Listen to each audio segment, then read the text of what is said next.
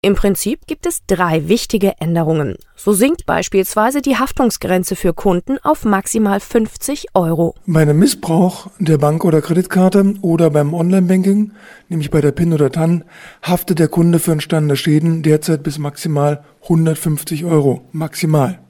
Solange er die Karte oder sein Online-Konto nicht gesperrt hat.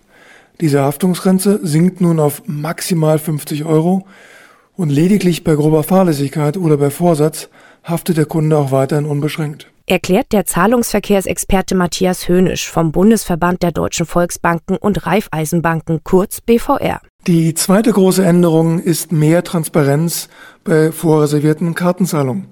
Sie kennen das bestimmt, wenn Sie in einem Hotel oder bei Autovermietung sind, dann reservieren die bei der Buchung einen bestimmten Betrag von Ihrem Kartenkonto.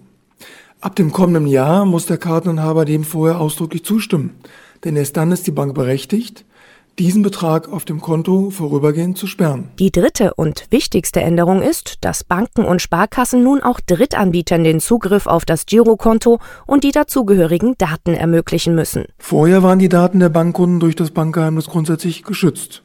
Jetzt kann der Kunde aber selber entscheiden, ob er die Daten an Drittdienste weitergeben möchte. Wichtig ist hierbei, dass der Kunde selber entscheiden kann, wem er seine PIN bzw. Daten gibt, im Sinne seiner eigenen Datensouveränität.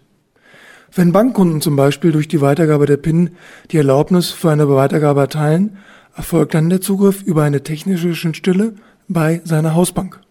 Hier werden natürlich die hohen Sicherheitsstandards gewahrt.